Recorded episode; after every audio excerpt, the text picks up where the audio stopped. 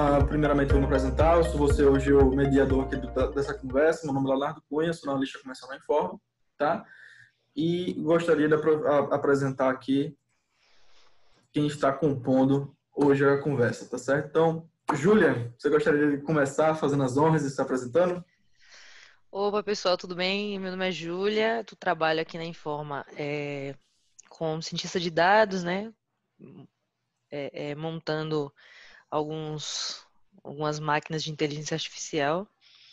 É, sou formada em engenharia de energia pela Universidade Federal de Pernambuco, fiz mestrado na área de energias renováveis é, e estou trabalhando aqui na Informa há alguns meses apenas. Comecei em agosto. Estou Tô gostando muito de trabalhar aqui com vocês. Tudo bem, Julia. Muito obrigada pela apresentação, certo? Maite, você gostaria de se apresentar? Maite, eu sou graduada na Engenharia da Computação em Cuba, né?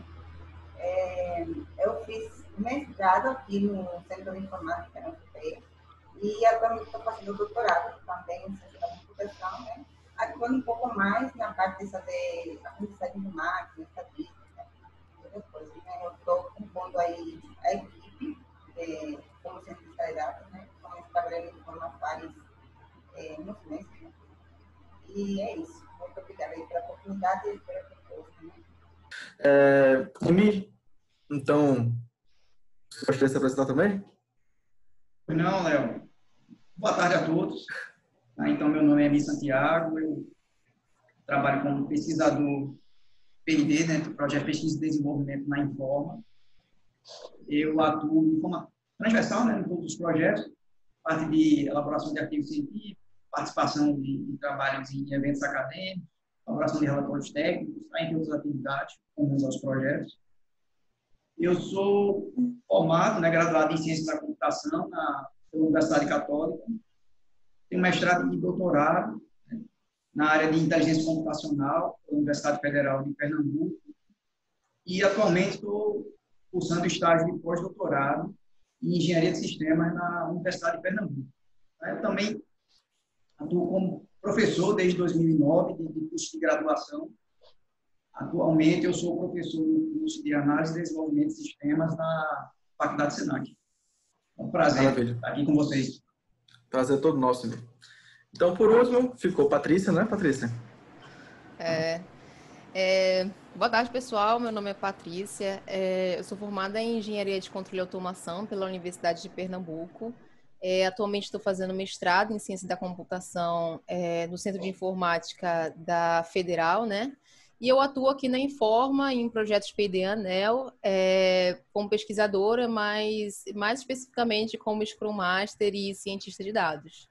Então, é isso. Bom, então, todos os devidos apresentados, acho que foi uma boa introdução aí para o pessoal. Então, vou parar de compartilhar aqui minha tela, que a gente vai focar agora na conversa, tá certo? É, então, hoje, a gente resolveu trazer esse tema e trazer essas pessoas aqui para conversar sobre isso. Então, todos, é, todo mundo aqui ele participa do time de inovação da Informa, tá certo? Então, estão bem envolvidos com a, com a parte de tecnologia de ponta aqui na, na Informa Software. E para quem não conhece Informa, nós somos uma empresa de transformação digital para a gestão de ativos essenciais, tá certo? Então, é, para quem vem acompanhando o Infotalks, uma coisa que a gente vem sempre tratando aqui é a questão da maturidade na gestão de ativos. E quando a gente fala de maturidade de gestão de ativos, a gente fala sobre ah, um, uma aplicação da transformação digital de forma, é, assim, utilizando um, um, uma metodologia de forma a acrescentar, assim, melhorar os processos de gestão de ativos a partir da, da transformação digital. Então, sem a maturidade de gestão de ativos, que é uma, uma metodologia onde nós identificamos é, onde uma empresa, ou então, onde a, gestão de ativos de uma empresa se encontra no momento, a gente pode elaborar um plano de transformação digital para essa empresa para melhorar, assim, melhorar o processo de gestão de ativos. Então, quando a gente traz a parte de inovação, de inteligência artificial, né, essa parte mais de ponta, assim, de, de mais vanguardista, a gente está falando de empresas que já possuem uma certa maturidade de gestão de ativos estão querendo já dar o próximo passo, né, que é utilizar essas tecnologias mais emergentes agora. Então, quando a gente fala de inteligência artificial, pode parecer uma coisa até meio boba, né? A gente já está escutando isso aqui há muito tempo já. Então, para lá de 20, 30 anos, a gente fala de inteligência artificial. Está bem na cultura pop, está bem no mainstream, né? Está no, no dia a dia das pessoas. Então, ainda mais nessa, nessa última década. Mas a questão é que a gente encontra ainda muitas dúvidas na, na quando a gente vai conversar sobre inteligência artificial. Assim, todo mundo gosta de falar sobre inteligência artificial, gosta das perspectivas de inteligência artificial, mas é, ainda assim há muitas dúvidas assim de como fazer um bom projeto de inteligência artificial, de como é, utilizar, assim, quais são as melhores tecnologias, quais são as melhores oportunidades que a gente tem para utilizar, para aproveitar a inteligência artificial. Então, é por isso que eu queria trazer primeiro uma contribuição de Emir, para explicar para a gente o que é que é realmente, de fato, inteligência artificial e como é que a gente pode é, definir bem isso, né? E ciência de dados, Emir, é, como é que a gente pode relacionar ela com inteligência artificial? É a mesma coisa? É, como, é que, como é que a gente pode explorar esse assunto? E, Léo, é, primeiramente, é um pouco complicado quando a gente fala em definir o que é inteligência. Né? Mesmo a nossa inteligência, a inteligência natural, né? não há um consenso. Alguns podem dizer que é a capacidade de aprendizagem, uns podem dizer que é algo inato. Né? Existem vários tipos de inteligência, inteligência musical, inteligência interpessoal. Né? Então, tem até inteligência intrapessoal. Então, como passar isso para a máquina? Então, há algumas discussões com relação a definição né, do campo de inteligência artificial. Uma delas, que é comumente aceita, é que é a automação, né, o campo da ciência da computação que busca a automação do comportamento inteligente. Né? Então, a gente conseguir com que o sistema, ele, guardar as devidas proporções, ele consiga aprender né, de forma, da mesma forma que o ser humano e consiga executar ações para as quais ele não foi programado previamente. Então, para ilustrar né, um dos projetos que a gente trabalha atualmente na Informa, a gente teve recentemente alguns pesquisadores em campo, né, acompanhando pilotos de drones para tirar fotos né, de equipamentos com a linha de transmissão. E a ideia é que esse sistema, quando ele estiver desenvolvido, ele consiga, a partir das imagens né, capturadas, identificar se ali tem ferrugem, se o equipamento ele está quebrado, se tem fezes de aves, se tem algo que possa comprometer o seu, o seu funcionamento, indicar a necessidade de se realizar manutenção né, naquele equipamento. Então, não tem como eu programar especificamente o, o sistema para dizer, olha, vai aparecer uma ferrugem de tal cor, né, em de, determinada posição, e sempre que isso acontecer, não, ele tem que entender né, o que é aquele, aquele problema, que é aquela, aquele dano né, no ativo, e a partir desse entendimento, ele vai ser treinado para isso, existe um processo de aprendizado? E a partir desse entendimento, ele vai indicar essa necessidade de, de manutenção. Tá? Esse é só um exemplo dos, dos inúmeros que a gente tem né, da aplicação de IA, não só no setor elétrico, como em outros, em outros setores. Aí você perguntou com relação à ciência dos dados, né, se é a mesma coisa, é uma dúvida comum.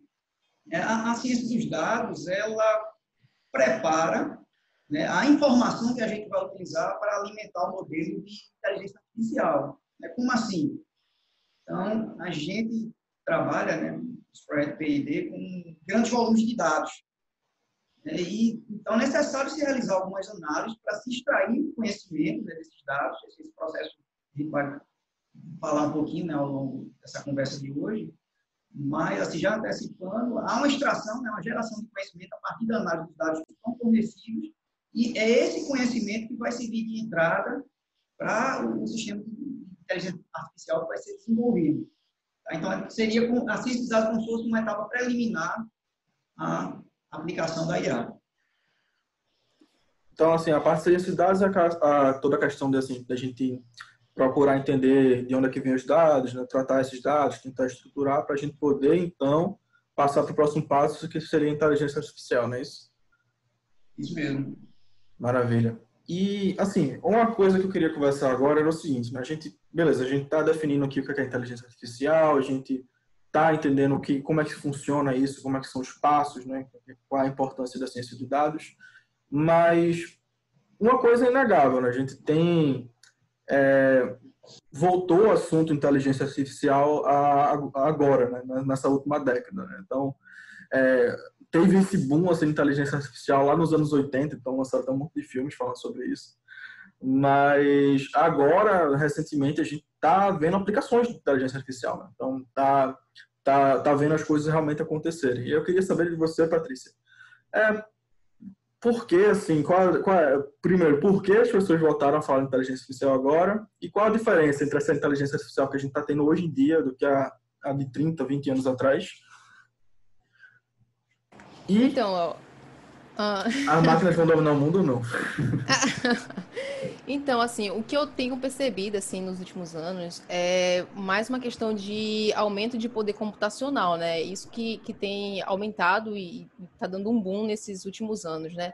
Se você olhar para a inteligência artificial ali de 20, 30 anos atrás, a base é a mesma, né? O que os matemáticos eles estudaram e os teóricos em inteligência artificial eles estudaram ali na década de 80 é a base do que a gente aplica hoje. A questão é que com o aumento computacional que a gente tem, é, a gente está vendo muito mais oportunidade de fabricar dados, a gente está tá fabricando uma quantidade absurda de dados, e a gente tem muito mais poder de processamento. Então, automaticamente a gente cria é, sistemas mais complexos, a gente vê também um cenário muito mais, é, muito mais oportunidades para botar no nosso cotidiano, né? Tanto que hoje em dia a gente tem várias aplicações, a gente tem sistemas de, de recomendação de, por exemplo, Netflix, que recomenda é, filmes, ou Spotify, que recomenda músicas, a gente tem processamento de imagens, reconhecimento facial de pessoas em aeroportos, enfim, várias aplicações do nosso cotidiano que talvez lá atrás a gente não tivesse esse poder computacional, né, para estar tá aplicando. Acho que essa é a principal diferença.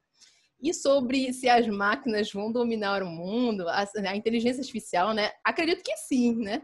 Mas na perspectiva de que isso vai se tornar tão natural, isso vai estar tão dentro do nosso cotidiano, né?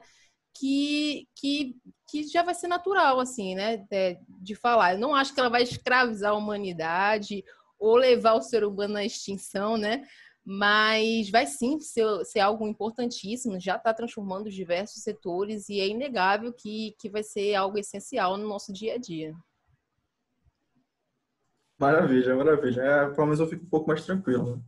Mas, assim, até para explorar um pouco mais sobre isso, né, sobre como é que a gente está utilizando a inteligência artificial hoje, é, eu queria conversar com, a, com o Maite agora. Queria, queria saber a sua opinião, Maite, de quais são as, as aplicações assim que a gente tem mais comuns, né? E inteligência artificial, tanto na indústria, tanto quanto setor, no setor elétrico? Sim, é, bom, é, IA vem sendo apontada né, nesse tempo como uma tecnologia que cria inovação. Né? Já Patrícia e a Emira aí adiantaram, ela está tendo muitas aplicações de sucesso, é, por exemplo, auxiliando no diagnóstico e prevenção de doenças, por exemplo, na previsão de falhas de equipamentos da indústria, também na previsão de fenômenos naturais que podem afetar a agricultura, né? É, no atendimento que tem as empresas agora com os clientes, né, com essa nova era digital, está tá tendo muitas aplicações de IA para processar a linguagem natural né, e tirar é, certas informações relevantes dessas conversas de atendimento com, com os clientes. Né. Aí, é, IA no sector elétrico, ele está tendo também muito sucesso. Já tem técnicas que estão sendo aplicadas, como, por exemplo, na detecção de, de perdas técnicas, não técnicas, porque ainda tem essa perda técnica, que é a perda que ocorre devido à dissipação do calor, né? quando a corrente vai pelos fios de, da fonte geradora até o consumidor, mas a gente tem outra perda, que é a perda não técnica, que é a perda que ocorre por furto e fraude né, dos consumidores. Essa perda é, já tem técnicas de implementadas para detectar esse furto e esse fraude, similares às técnicas que usam em outros setores, como, por exemplo, é, para detectar fraude nos cartões de crédito, né, que já vem sendo usado com muito sucesso. Também, por exemplo, a gente tem eh, outras aplicações, como, por exemplo, na previsão e geração de energia renovável, né? Por exemplo, o Google eh, anunciou que ele está usando técnicas de IA para prever a capacidade de geração de energia dos parques eólicos, que estão situados lá no, na região central de, de Estados Unidos. Né? E essas iniciativas têm trazido muito sucesso para a utilização dessa energia e, em especial, poderia ser implementado muito aqui no Brasil também, que tem um potencial para a geração de energia eólica e solar. Né? E, como estava falando, também no atendimento de, com o cliente, como falei, essa é a digital, que a gente tem, modificado todos os canais de atendimento e as empresas estão usando técnicas de IA para processar essa linguagem natural, que pode ser fala ou escrita, para eh, tirar daí informações relevantes que possam eh, indicar uma insatisfação aos clientes. E isso ajuda a criar um, um melhor atendimento, a, implementar técnicas para atender melhor os clientes. E também a gente tem, por exemplo, que aqui, incluso no forma a gente está trabalhando, a previsão de falhas né, e manutenções. Isso aí é, é, muito importante para as empresas, já que é, a empresa consiga antecipadamente saber quando o equipamento precisa de manutenção, ou mesmo se vai ter um, um, uma falha, né? Isso aí pode evitar é, que, que, que ocorram danos maiores? Isso aí é uma, uma, uma prática que está sendo feita já. A gente está trabalhando com IA para fazer esse, tipo de previsões. Então, a gente vê que, que IA está sendo muito usada e com muito sucesso. E, e a gente espera ainda mais mais sucesso, mais evolução nos próximos anos e resultados ainda mais promissores, né, porque já está em constante evolução. E não só para o setor elétrico, senão para eh, muitos outros setores. Né? Já ainda está muita coisa boa. Com certeza. É, assim, a gente sabe que a, a inteligência artificial tem muita aderência, tanto na indústria e, e no setor elétrico. É, a Maite falou aí mesmo de vários exemplos, né? falou sobre exatamente as perdas não técnicas, a identificação das perdas não técnicas, a previsão de falhas, mas existe ainda uma pergunta né, por trás disso, que é porque se é uma coisa tão boa, se é algo tão aderente, se é algo que assim está funcionando, porque não é todo mundo que está utilizando. Né? Então, é, a gente sabe que muita gente quer fazer uso de inteligência artificial, muitas empresas buscam fazer isso, mas a, a grande verdade é que existem muitas dúvidas. Então, é, muita gente quer fazer os projetos de inteligência artificial, mas por querer assim de qualquer jeito, né? Porque é até um fenômeno que vem sendo assim é, cada vez cada, cada vez mais evidente que é o, o FOMO, né? O fear of missing out. Então, o medo da pessoa, da empresa de você ficar para trás.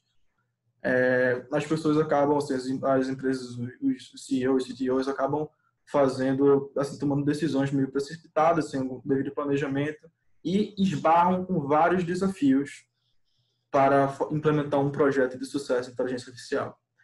E aí, Emi, já que você é um cara que está tão envolvido aí em projetos, assim, né, tá, já já tá na, na, basicamente na frente aí da, da batalha, queria que você me contasse aí alguns dos principais desafios que a gente tem é, que assim a maioria das, dessas empresas encontram, né, quando vão decidem implementar um projeto de inteligência artificial. Ah, Léo, é, vou falar de desafio de uma forma geral. Tá? Eu vejo três. Né? Um deles é justamente a encontrar mão de obra qualificada, né? disponível no mercado. Que tem, tem, só que não está dando sopa aí. As, as pessoas já estão contratadas, trabalhando em projetos. Né?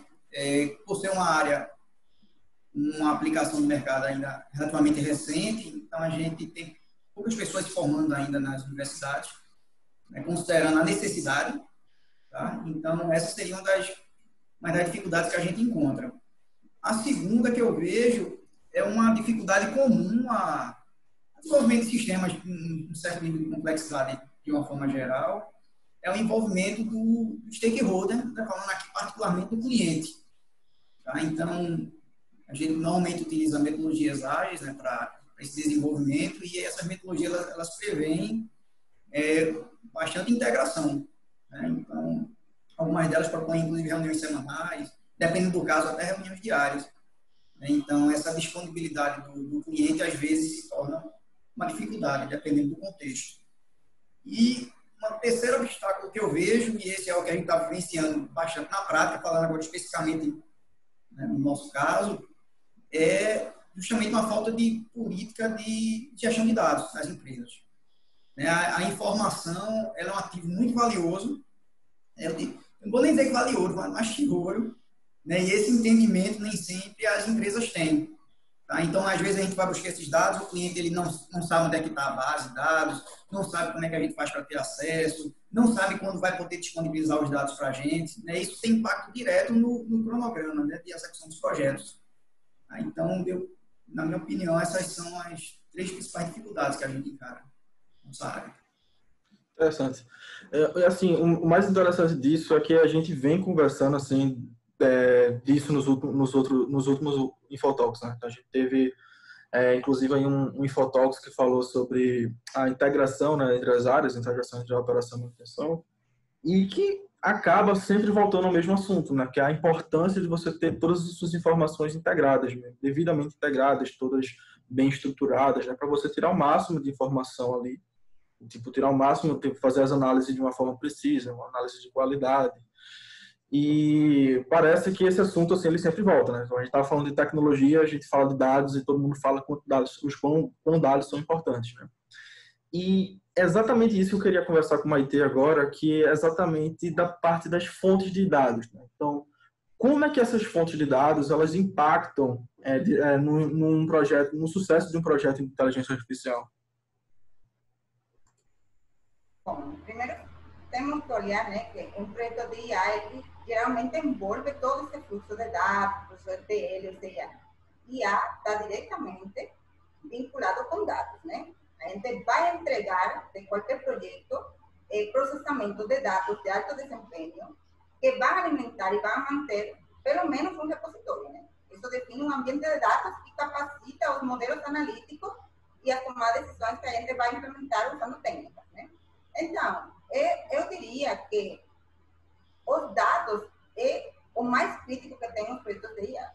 Não só a quantidade de dados que a gente tem, sino a qualidade que tem esses dados. Né?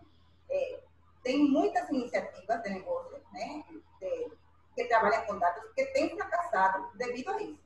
Né? A falta de dados e a falta de informação. Né? É, é, claro que a gente começa a trabalhar um projeto e muitas vezes a gente não tem a quantidade suficiente e a gente vai para, para quê? Pegar uma segunda chance, né? que seria, eh, por exemplo, analisar outras fontes de dados. Mas muitas vezes essas fontes de dados também não existem. Né? Então a gente termina mudando o escopo do projeto, ou mesmo entregando projetos né? que não alcançam o objetivo total. Eh, a gente também tem outras técnicas, por exemplo, a gente pode trabalhar com sintetização de dados, né? sintetizar dados, para, para tentar ter esse volume, mas é muito importante. Eu acho que, que antes de começar o projeto de IA, a gente poderia passar por uma etapa que fosse análise desses dados. Com o que a gente está contando para começar a trabalhar, né? Qual a qualidade que os dados têm. E as empresas que entender, né? A, a necessidade que existe atualmente de armazenar esses dados, de eh, facilitar esses dados, né? A gente vai cuidar muito bem e vai vai, ou seja, vai implementar as técnicas necessárias para ter sucesso nos projetos, né? Então, acho que assim, é, se a gente fosse ver uma falha que tem no IA, eu diria que IA tem uma única falha, e é precisamente isso, né? a falta de dados ou a qualidade que tem esses dados. Então, é muito importante, muito importante é, a gente avaliar os dados que a gente tem antes de definir os objetivos do projeto. Entendendo. É, a gente, assim, eu fico até pensando, né, quando você, por exemplo, que você quer fazer alguma análise de alguma uma, metodologia normal, né? você quer analisar algo, você está olhando para aqueles dados. Né? Se aqueles dados não foram é, computados da maneira correta, você vai ter uma análise falha, né? Então, isso é o normal. Né? Você enxerga dados errados, você faz uma análise errada, enviesada. E a questão da, da, da, assim, da, de faltar os dados é, como é que você, por exemplo, vai analisar o comportamento ali de um, por exemplo, o comportamento de um seu, seu gerador lá se você não tem os dados de geração, né? Por sorte que aqui no, no setor elétrico a gente tem esse hábito, assim, a gente é, tem sistemas escadas há muitos e muitos anos já, né, que fazem essas coletas dos dados é, dos, das leituras operacionais, dos, dos, sistemas de alarme, que já, querendo ou não, assim, já auxiliam muito a gente.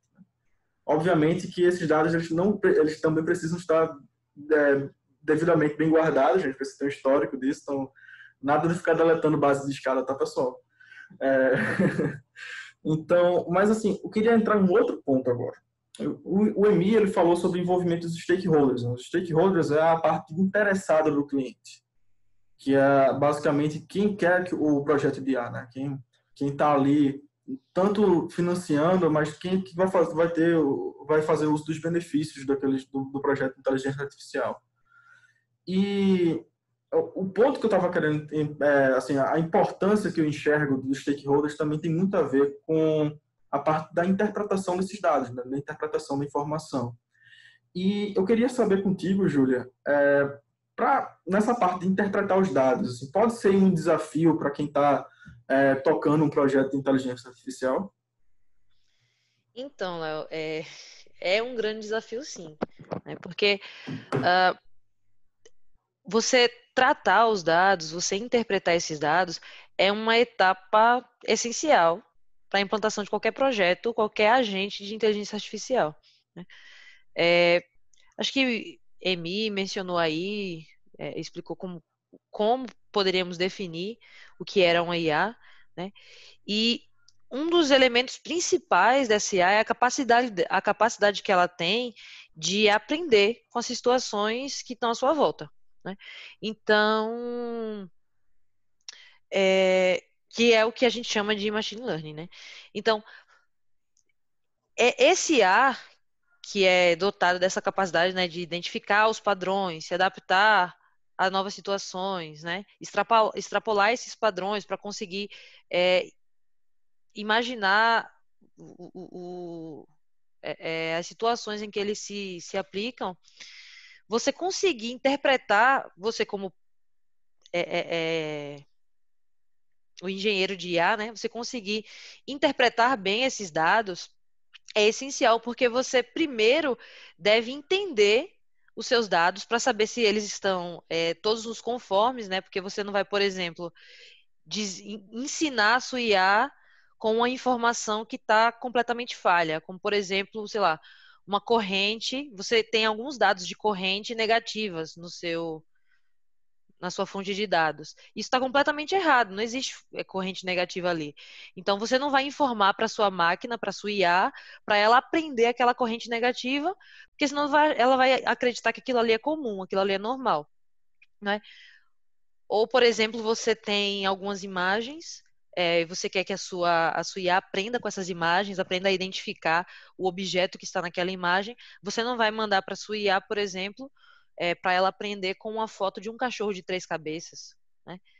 Porque ela não, porque ela vai entender que aquele cachorro de três cabeças é um cachorro, aquilo ali é o, é o comum, e depois ela vai acreditar que todos os cachorros têm três cabeças, sabe?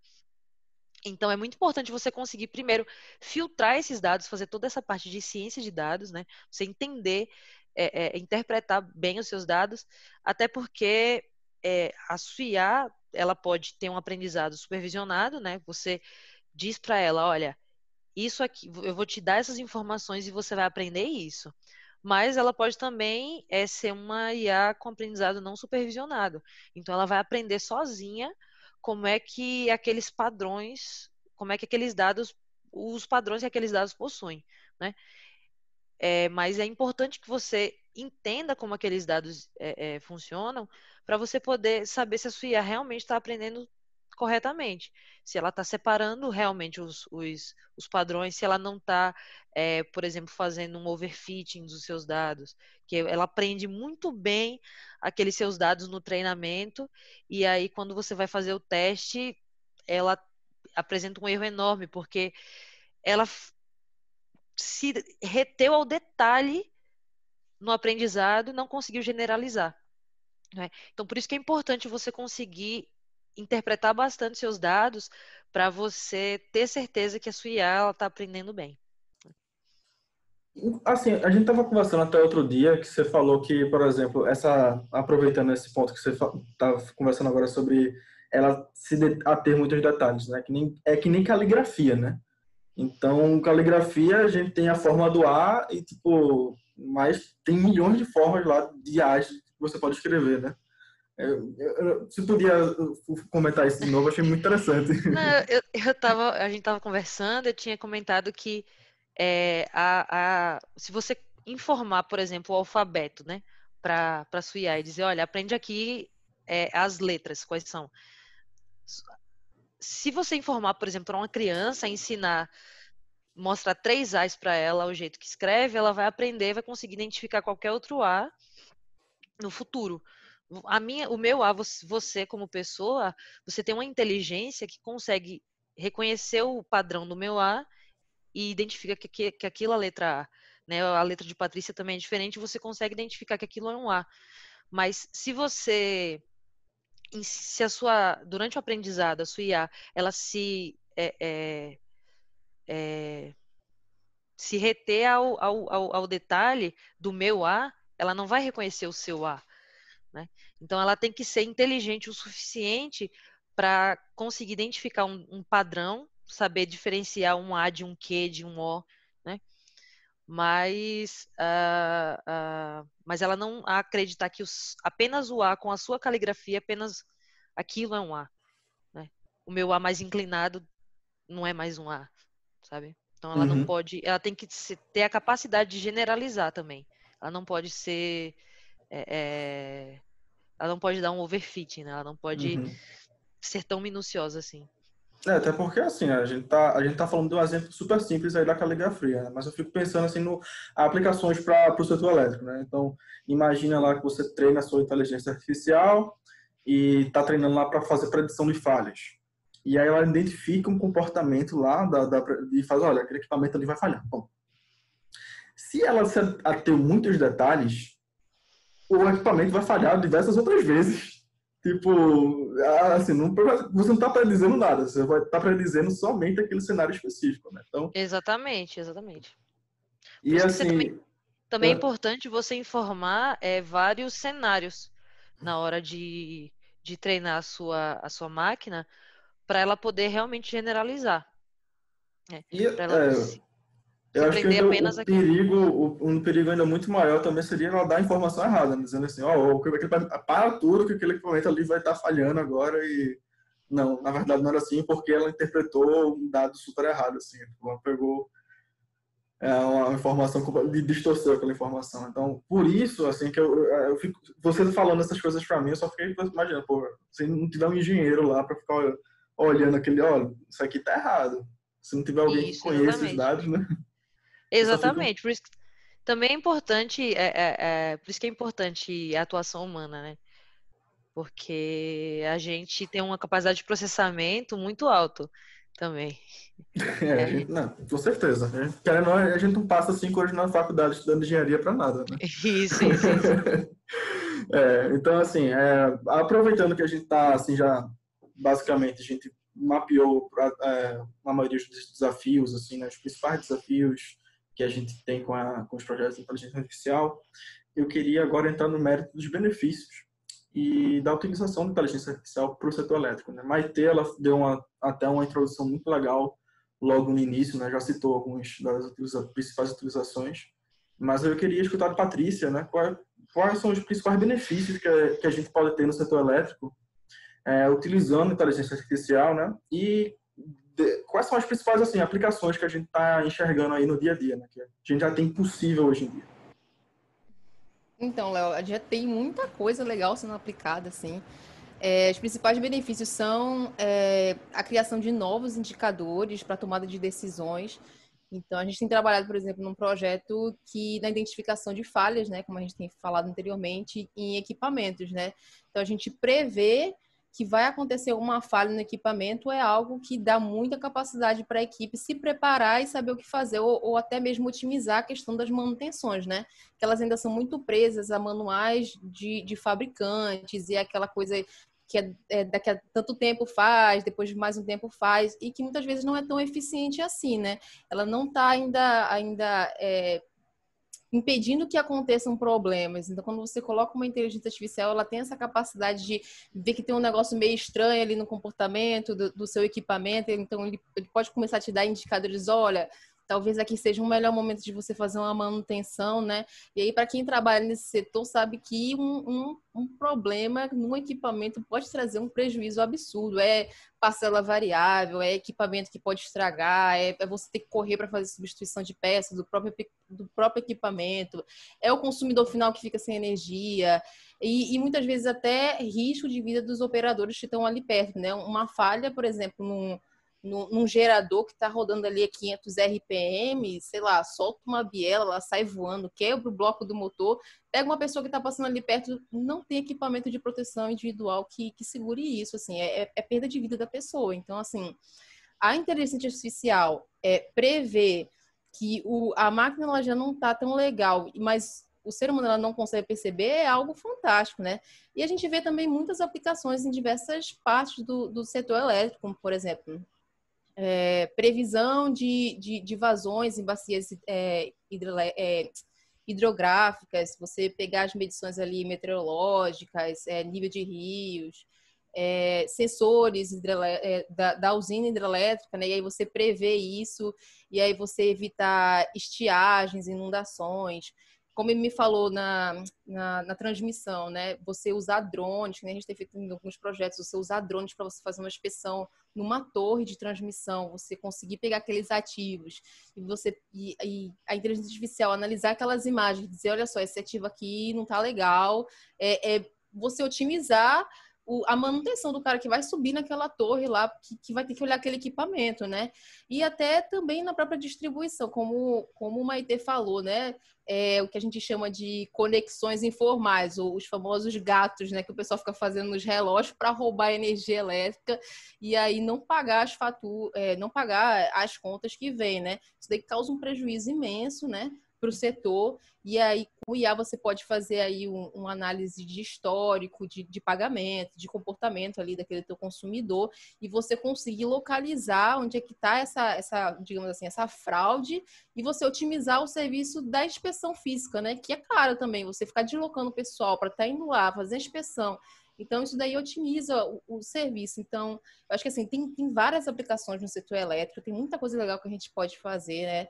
É, é muito uma questão, assim, de, de você ter esse cuidado de guardar os dados, né? E, e, a gente poder aplicar e fazer muita coisa legal. Então, eu vejo como os principais benefícios são, assim, é, a criação de novos indicadores. A gente está conseguindo cada vez mais otimizar os processos, né? No dia a dia. Assim, eu só fico imaginando assim o quão importante isso é para desde o supervisor até o operador, até um, um, próprio diretor, né? Assim, você ter essa condição de você ter tomar uma decisão com uma qualidade assim inimaginável, né? Porque basicamente você você tem todas aquelas informações disponíveis. Você tem os dados dos escados, você tem os dados lá dos registros da manutenção, você tem os, os dados de, por exemplo, para passar lá de distribuição de solicitação dos clientes, né, dos próprios consumidores. Então você tem todas essas informações disponíveis. Está tudo lá para que você consiga, com base nelas, tomar decisões mais é, corretas, assim, com, muito maior qualidade, né, muito mais é, precisão. Né? Então é, isso, é, ao mesmo tempo que é tempo, é dinheiro também. Então assim, você economiza o tempo, você está economizando ali, tipo, tá evitando que pessoas se exponham ao perigo, né? É exatamente a questão do uso do drone e até outras formas também. É, mas, a, ao mesmo tempo, você também está reduzindo seus custos. Assim, então, é, uma preocupação, todo mundo que tra trabalha no setor de utilities, né, que a gente sabe que é, a margem é uma coisa muito difícil de se controlar. A gente só consegue controlar a margem basicamente reduzindo custos. Né? Então, é uma grande chance também de você pensar desse ponto de vista financeiro também. Você vai estar melhorando ali é, o dia a dia de todo mundo que está na operação, assim, é, é, botando a mão na massa, você vai dando mais condições para as pessoas fazerem coisas muito mais assim impactantes para sua empresa e ao mesmo tempo também você vai estar economizando. Então, né, você ter essas condições, as informações estão todas ali, né? Basicamente, basta você fazer bom uso delas.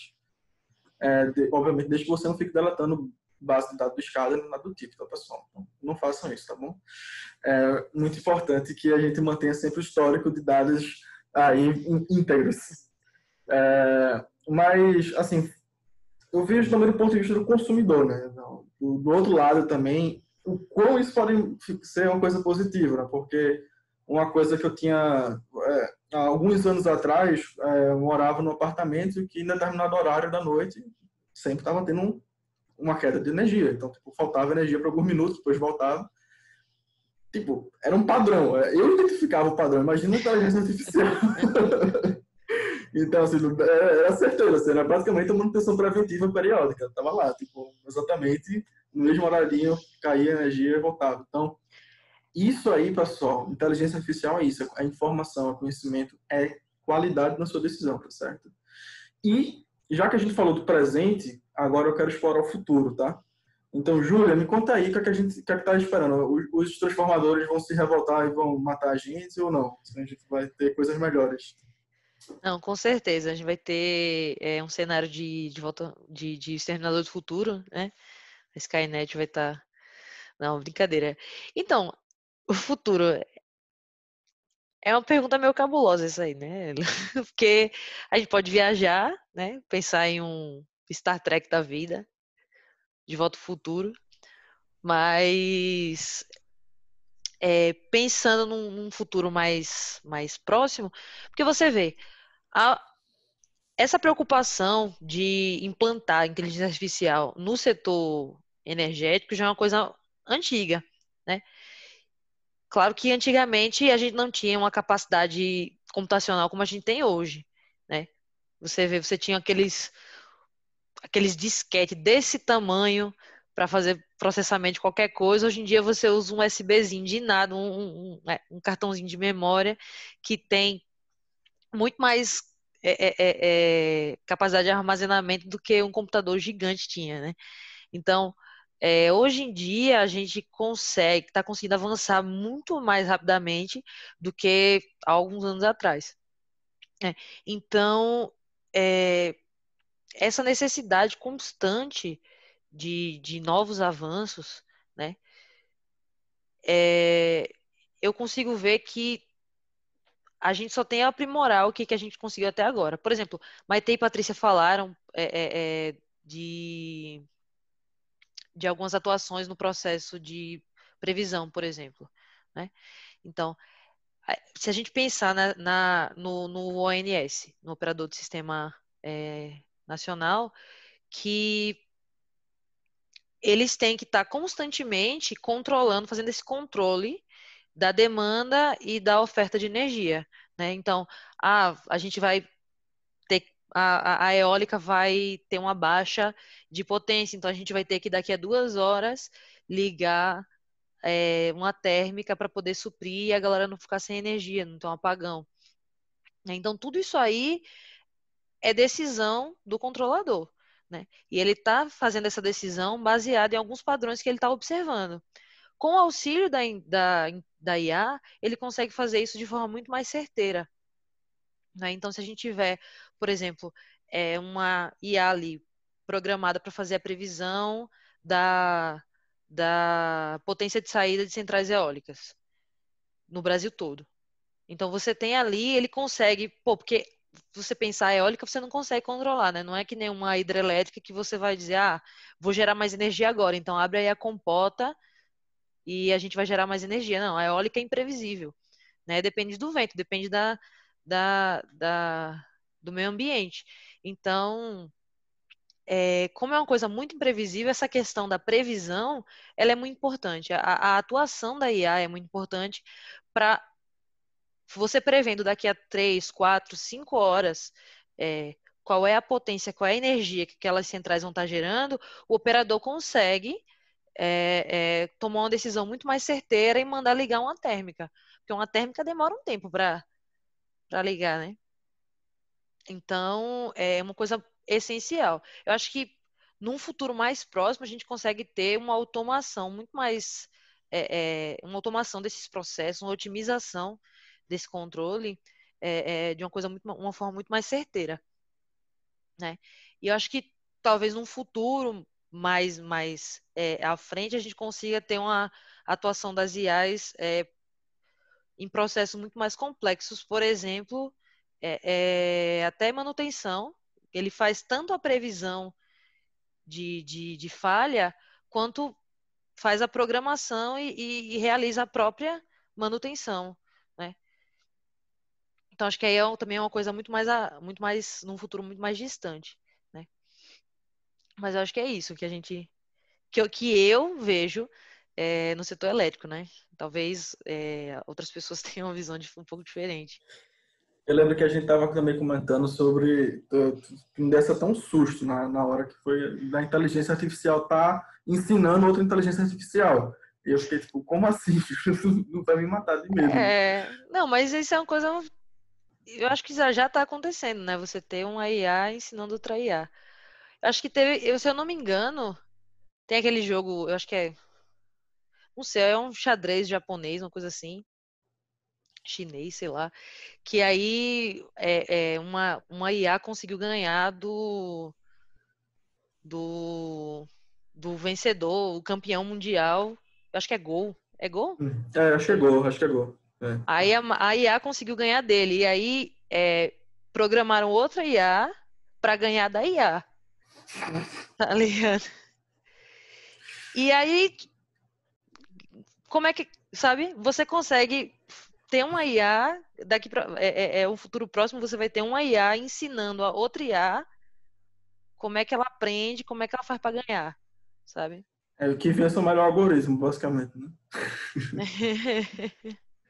é interessante é, assim, a perspectiva mesmo, porque é, eu fico só, eu fico, assim, a gente tem já algumas coisas já sendo realizadas, obviamente, né? A gente toda essa parte de previsão, nada disso que a gente está falando aqui, a gente assim tá, tá, tirando da nossa cabeça não, tá pessoal? Isso aqui são todos os projetos que a gente já está tocando atualmente, então previsão de falhas, a parte também de identifica, é, identificação de é, de erros, né, de, de, de, de, erros em cadastros, identificação de erros em algumas coisas assim, é, entre, uh, entre muitas outras assim, uh, aplicações de inteligência artificial que a gente citou aqui hoje, hum, nada disso a gente está fazendo, assim, está tirando da cabeça, não. A gente está realmente com alguns projetos e a gente já está bem à frente já com algum desses projetos.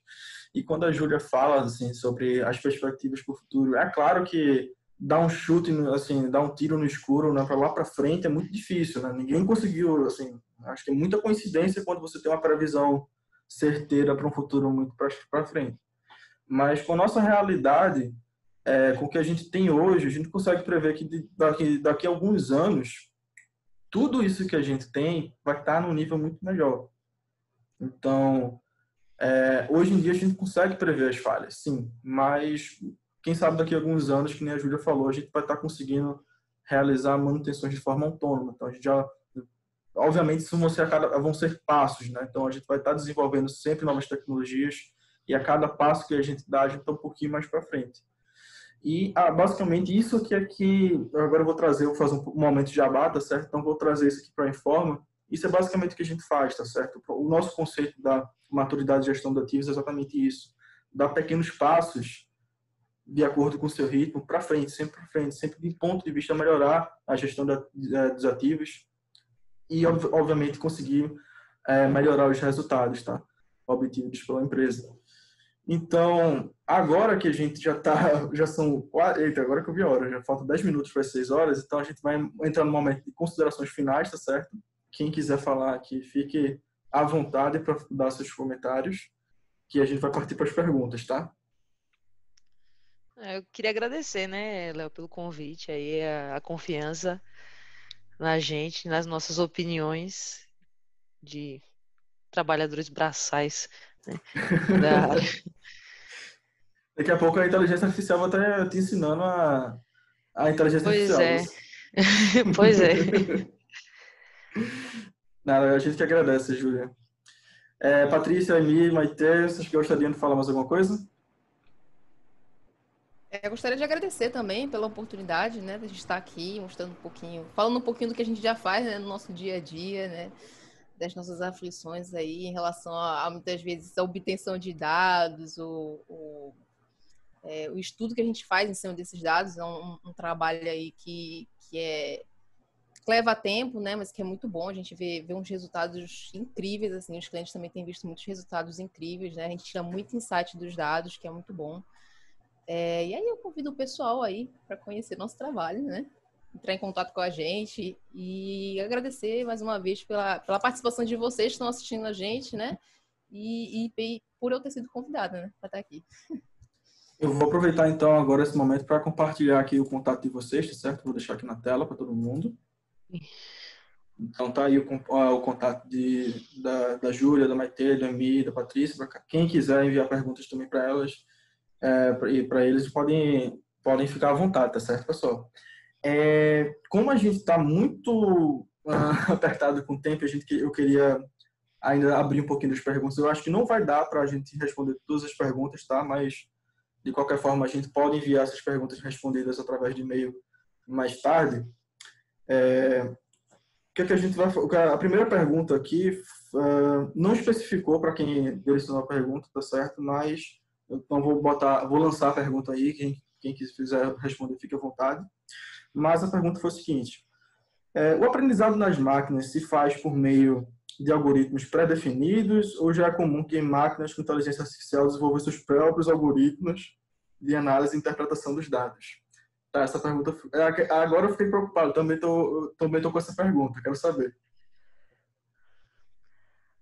Rapaz, olha, que eu, eu trabalho com algoritmos pré-definidos, mas eu acho que não sei se alguém alguém conhece um aí que que a máquina se desenvolva sozinha.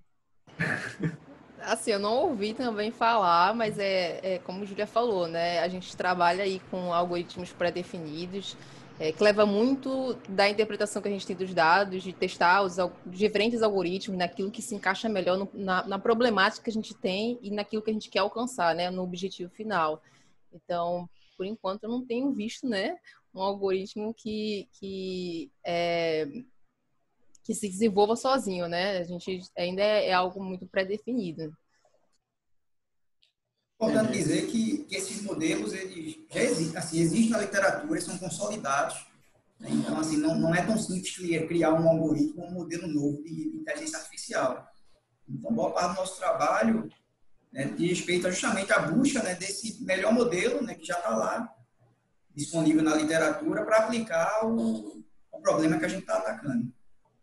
Isso, mas de qualquer forma, é, apesar de você ter algoritmos pré-definidos, durante o treinamento ele vai se ajustando aos seus dados. Né? Então você tem os seus parâmetros que eles vão se tunando. Então você vai montar a arquitetura de uma de uma IA é, é, não é uma, uma coisa simples, uma coisa, ah, é um, eu quero fazer uma IA para reconhecimento de imagem.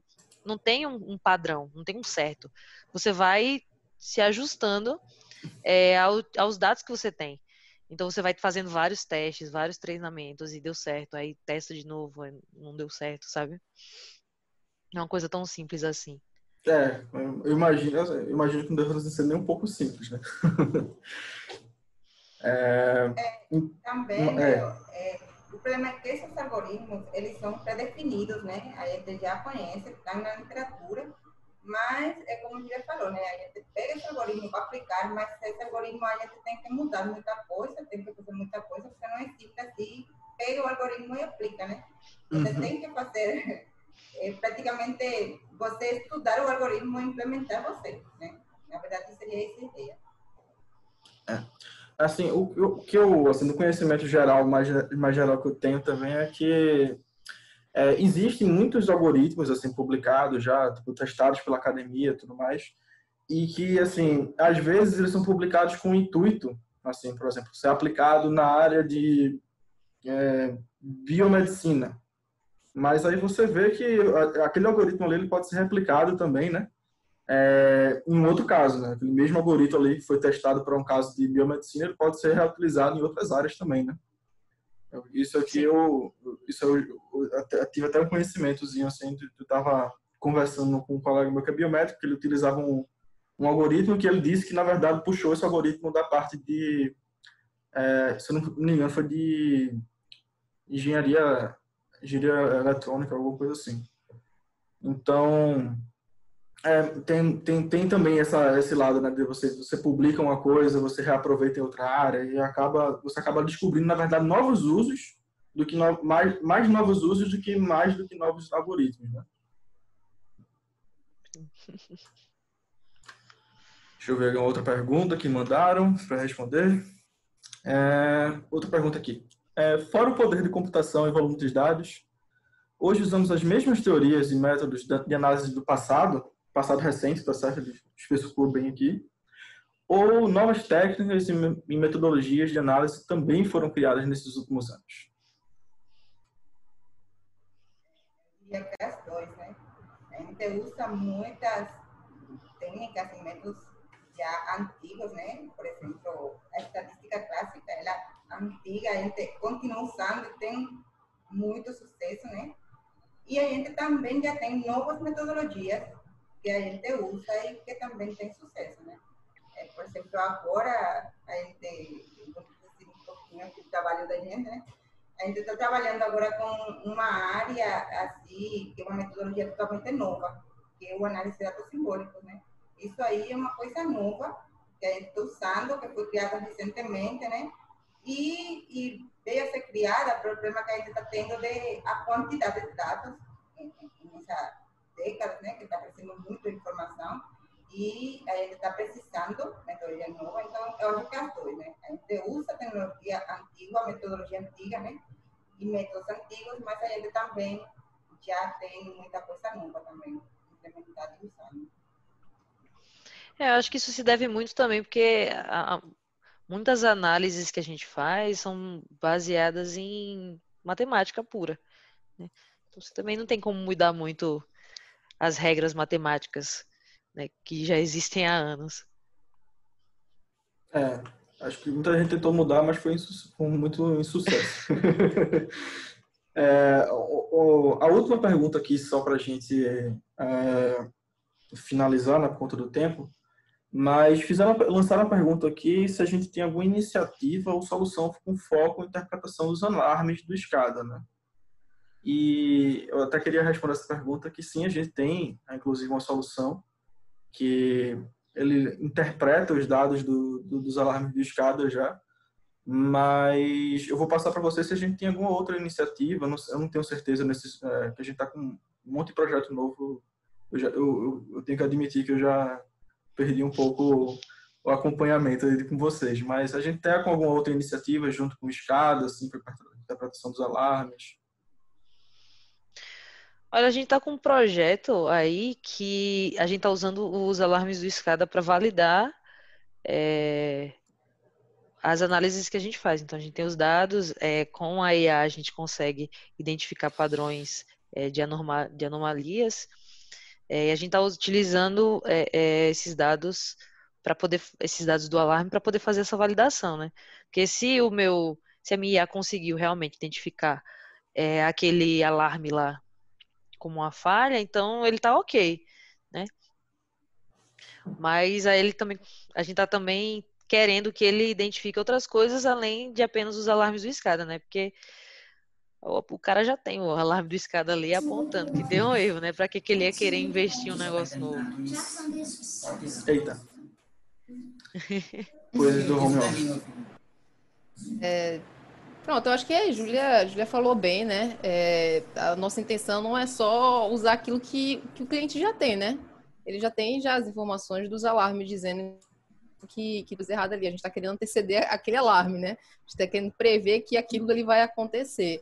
Mas falando de escada, a gente tem vários projetos aqui, é, mexendo com sistemas supervisórios. A gente tem situações desde o cliente não sabe como é armazenado os dados e a gente descobre e faz extração, converte dados. A gente vai desde ali da, da extraçãozinha mesmo até análise, até, até analisar é, os eventos né, dos alarmes e, e, as medições analógicas. Então, a gente tem, tem algumas iniciativas aqui, sim, nesse sentido. Assim. Procura a gente. É.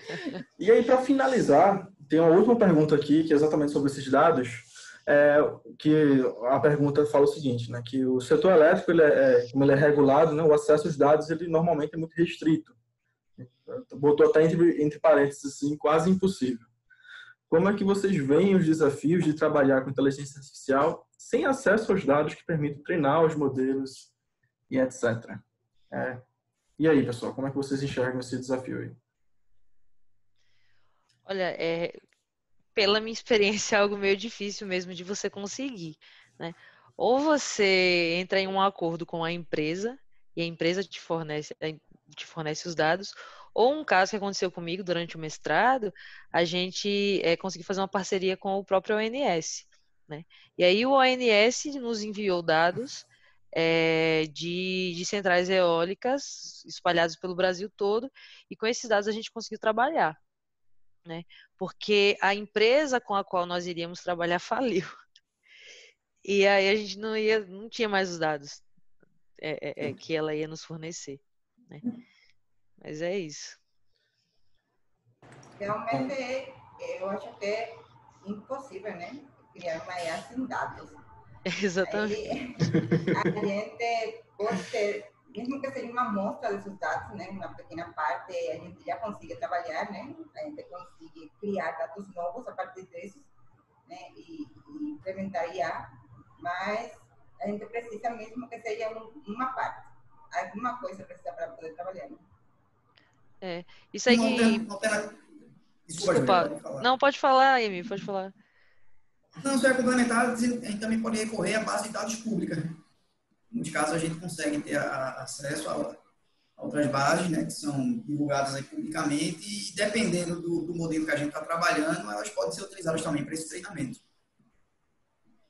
O que eu ia falar é que o que Maite comentou de você criar os dados é uma coisa que a gente está fazendo também em projetos é a sintetização de dados, mas para você sintetizar dados novos, você precisa tipo, é, sintetizar dados que é, é, sejam fiéis ao comportamento daquilo ali que você está querendo é, é, é,